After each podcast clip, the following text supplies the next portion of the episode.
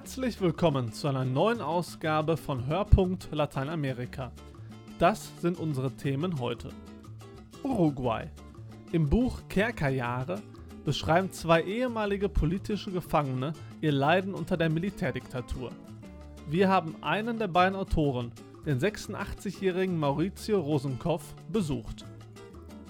Brasilien. Der Schweizer Ernst Götsch ist im Land besser bekannt als Papst der Forstwirtschaft. Der Wald, so seine Idee, stört nicht bei der Landwirtschaft, sondern ist Teil von ihr. Mit dieser Philosophie will er die Abholzung des Regenwaldes stoppen.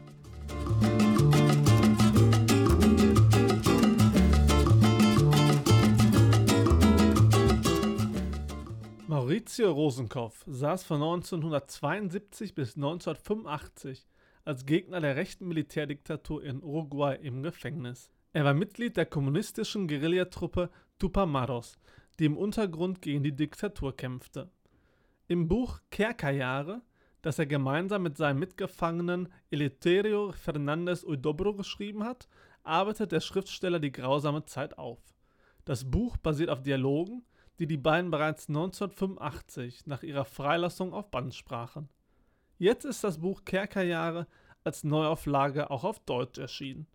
Unsere Kollegin Viktoria Eglau sprach mit Rosenkopf und stellt das Buch vor. Der Blick aus Mauricio Rosenkopfs Wohnung verliert sich im Blau des Himmels über Montevideo und im Grau des Rio de la Plata. Der Schriftsteller wohnt nur wenige Schritte von der Strandpromenade des Silberflusses entfernt, der hier so breit ist wie ein Meer. Man ahnt, was die grandiose Aussicht für einen Menschen bedeutet, der zwölf Jahre in den Kerkern von Uruguays Militärdiktatur eingesperrt war. Rosenkopf war einer der Gründer der nationalen Befreiungsbewegung Tupamaros. 1972 wurden er und viele andere Mitglieder dieser linken Guerillagruppe verhaftet. Nach dem Militärputsch im Jahr darauf verschärften sich ihre Haftbedingungen drastisch habíamos perdido la condición de, de presos como nos informaron para ser rehenes. Wir waren nun keine Gefangenen mehr, sondern Geiseln, informierten uns die Militärs. Wenn die Tupamaros noch einmal eine Aktion durchführen würden, wären wir dran. Festgehalten wurden wir in unterirdischen Zellen, in die kaum Luft drang. Wir durften uns weder sehen noch miteinander reden. In einer Dreiergruppe wurden Mauricio Rosenkopf, Eleuterio Fernandez Uidobro und José Mojica von Kaserne zu Kaserne gebracht. Eine Tour de Uruguay der Kerker, sagt Rosenkopf bitter. Permanente Folter, sowohl körperliche als auch psychische, und abgrundtiefe Einsamkeit prägten ihre zwölfjährige Isolationshaft. Noch während der Odyssee beschlossen Rosenkopf und Fernandez Uidobro, die zutiefst inhumane Behandlung später einmal in allen Einzelheiten zu schildern. Als wir dachten, wir kämen nicht lebend oder bei Verstand aus diesen Gräbern heraus, haben wir uns geschworen, mit leisem Klopfen an die Wand unterhielten wir uns von einem Verlies zum anderen, dass, äh, wer immer auch von uns beiden überleben sollte, Zeugnis ablegen würde. Das taten beide nach ihrer Freilassung 1985. Ihr Martyrium sprachen sie in Dialogform auf Band. Daraus wurde das erschütternde Buch Memorias del Calabozo. Eine Neuausgabe liegt unter dem Titel Kerkerjahre jetzt auf Deutsch vor.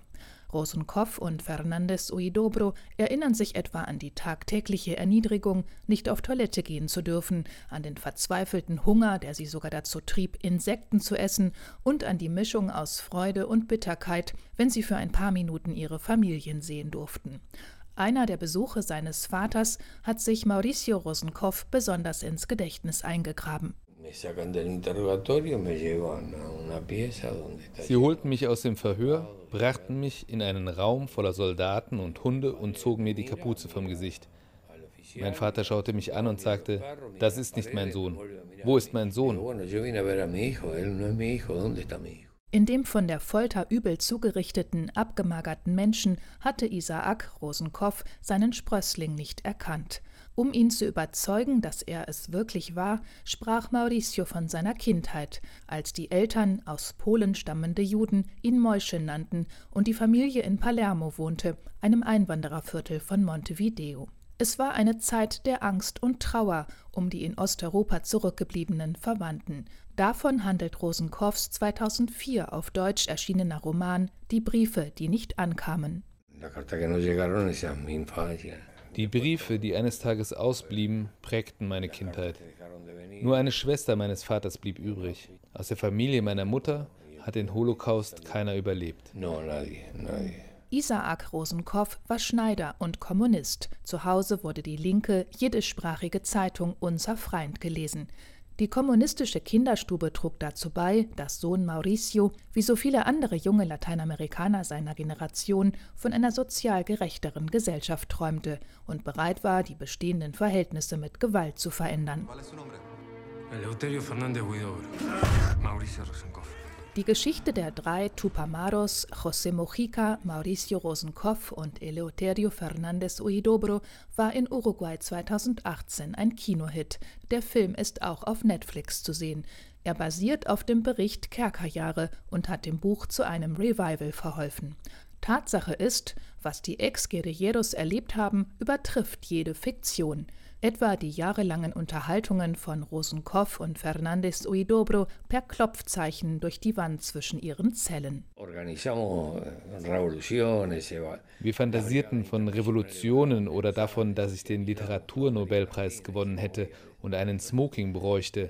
Wir sprachen von Krankheiten, von unseren Freundinnen und all das mit unseren Fingerknöcheln. Sogar Gedichte klopfte Mauricio Rosenkopf in die Kerkerwand. Irgendwann gelang es ihm, Theaterstücke auf Zigarettenpapier zu schreiben und sie herausschmuggeln zu lassen. Kerkerjahre ist nicht nur ein Leidensbericht. Gerade Rosenkopf bedient sich immer wieder schwarzen Humors und entlockt der Tristesse der Haft Poesie. Wie bei dieser Erinnerung an eine Vogelfeder, die durch eine Luke in seine Zelle fiel. Ich habe sie immer noch. Sie steckt in ein Blatt Papier, auf dem ein Gedicht steht, das ich irgendwann meiner Tochter geschenkt habe. Sie war damals auch ein kleines Mädchen. Wo ist dein Vogel, kleine Feder? Mein Vogel ist ein Traum. Er ist davongeflogen. Kommt er zurück? Er geht nie fort. Er fliegt davon und bleibt. Wie alles Geträumte davon fliegt und bleibt.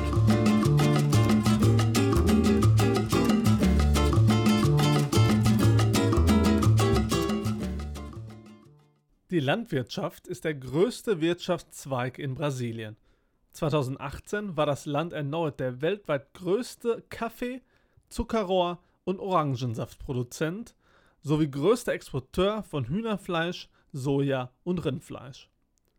Doch dieses Wachstum hat seinen Preis und der Regenwald muss ihn bezahlen. Immer mehr Urwald wird gerodet für neue Anbaustellen. Das müsse nicht sein, sagt der Agronom Ernst Götsch. Er sieht den Wald als Teil und nicht als Gegner der Landwirtschaft.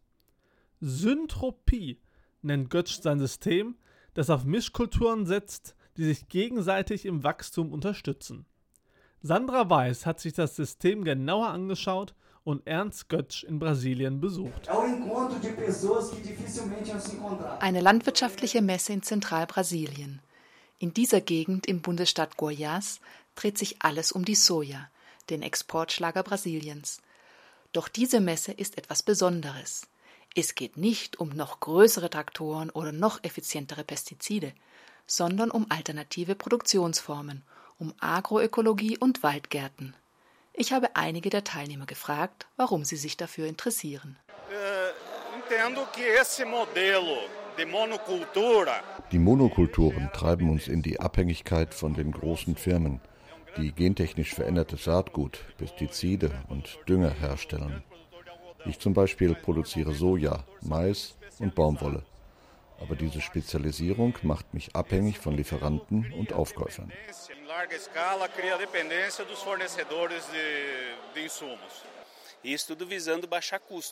Ich will meine Kosten senken, um wettbewerbsfähig zu bleiben. Es bringt nichts, wenn man immer mehr produziert mit immer weniger Gewinn.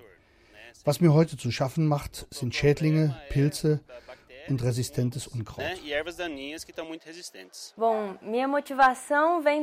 Ich habe von klein auf die Natur geliebt, die Tiere und die Bäume und habe nie verstanden, warum die moderne Landwirtschaft keine Rücksicht auf die Natur nimmt.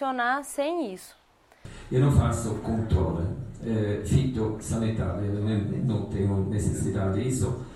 Gastredner ist der Schweizer Bauer und Agronom Ernst Götsch. In Brasilien ist er auch bekannt als Papst des Agroforstes. Denn der Wald, so seine Philosophie, stört nicht bei der Landwirtschaft, sondern ist Teil von ihr. Äh, weder für Zuckerrohr noch für Weizen noch für, für Mais noch für Soja stört der Wald. Wir können äh, ein Agroökosystem äh, kreieren, was dem Wald sehr nahe, nahe kommt, nämlich 1000 oder 2000 äh, Bäume. Und wir können die, was wir früher ja schon teilweise geübt hatten, äh, in Europa und auch auf anderen Teilen der Welt, wir können die dann schneideln, bevor wir äh, den, diese unsere Getreide äh, pflanzen. Syntropische Landwirtschaft hat Götz sein System genannt. Der Biologe Fernando Rebello erläutert, was dahinter steckt. É bem simples assim. Você vê que a vida surge no planeta 3 bilhões e meio. Das ist eigentlich logisch. Man muss sich nur erinnern, wie vor dreieinhalb Milliarden Jahren das Leben auf der Erde entstanden ist von den ersten Bakterien über immer komplexere Organismen und Ökosysteme. Unser Planet schafft Leben. Wenn wir dieses Prinzip verstehen, werden wir erfolgreich sein. Andernfalls scheitern wir. Die moderne Landwirtschaft ist auf diesem Irrweg, denn sie verursacht Zerstörung, Dürren, Schädlinge, Krankheiten. Da setzt die syntropische Landwirtschaft nach Götsch an. Er sagt, lasst uns den Wald verstehen und die Prinzipien der Natur kopieren. Então o que o Ernest se propõe é isso. É ver como as florestas funcionam e copiar os princípios.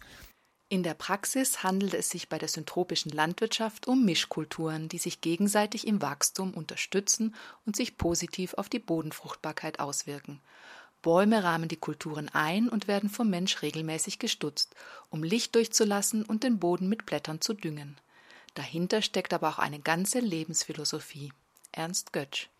Wir arbeiten mit der Dynamik des Ökosystems und nicht mit externem Input. Also wir brauchen keinen Dünger dafür, wir brauchen auch äh, keine Pestizide dafür, wir machen keinen Krieg. Es ist Peace Farming. Peace Farming ist das, was äh, alle anderen Lebewesen tun, mit Ausnahme des, des Menschen. Aber äh, das ist der Mensch, der glaubt, er sei nicht Teil davon. Wenn man den Menschen wegnimmt, das, kann, das heißt, Desaster kann noch so groß sein, die Degradation, die wir gemacht haben durch, unsere, durch unser Einwirken, kann noch ganz so groß sein, wie es will. Nach ganz kurzer Zeit nehmen die Ressourcen nimmt zu, auf allen Ebenen, in allen Sphären.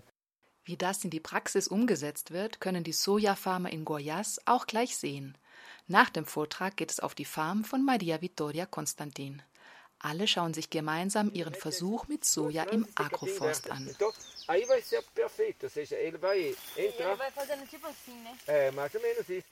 Es gibt viele Fragen, denn einfach ist die Syntropie nicht. Vor allem fehlt es noch an Maschinen. Wo wir uns gegenwärtig noch am meisten, also wo wir die meisten Probleme haben, das ist die Mechanisation. Denn unsere moderne Landwirtschaft, die basiert auf der Mechanisation und wir haben unsere äh, Maschinen, die da eine gerade hinten dran steht, die 500.000 und mehr Pferdestärke haben, Maschinen, die 30 Meter äh, breit pflanzen, alles Platz gemacht wird und dann da pflanzen und ernten und diese Insektizide, Herbizide anbringen. Also wir haben diese Logik. Wir müssen, ich schlage vor, dass wir eine nicht, dass wir die Technologie serviceable, serviceable äh, machen, für die Natur. Also, wie sagt man dem mal, dienlich machen für die Natur und nicht gegen die Natur einsetzen. Bei Bäuerin Maria Vittoria Konstantin hat das Umdenken bereits begonnen. Früher sahen wir unseren Hof als Unternehmen, heute als lebenden Organismus. Dieses Umdenken hat mit Ernst Götsch eingesetzt. Seine Lehrgänge öffnen mir die Augen. An der Universität wird streng getrennt zwischen konventioneller und biologischer Landwirtschaft. Es gibt da Konkurrenz und Streit. Jetzt erlebe ich, wie wir in einen Dialog treten. Und das macht mich sehr glücklich. In Zukunft muss die Landwirtschaft wieder dafür sorgen, dass die Menschen aus den armen Vierteln der Städte zurückkommen aufs Land und hier würdig ihren Lebensunterhalt bestreiten können. Die Landwirtschaft der Zukunft ist eine Landwirtschaft mit weniger Dünger und Pestiziden, mit weniger Abholzung, eine gesündere Landwirtschaft für und mit den Menschen. E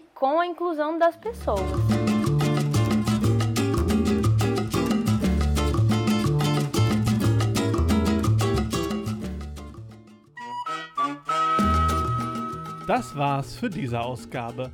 Ich bedanke mich bei Viktoria Eglau und Sandra Weiß für ihre Mitarbeit. Mein Name ist André Wilepski und auf Wiedersehen.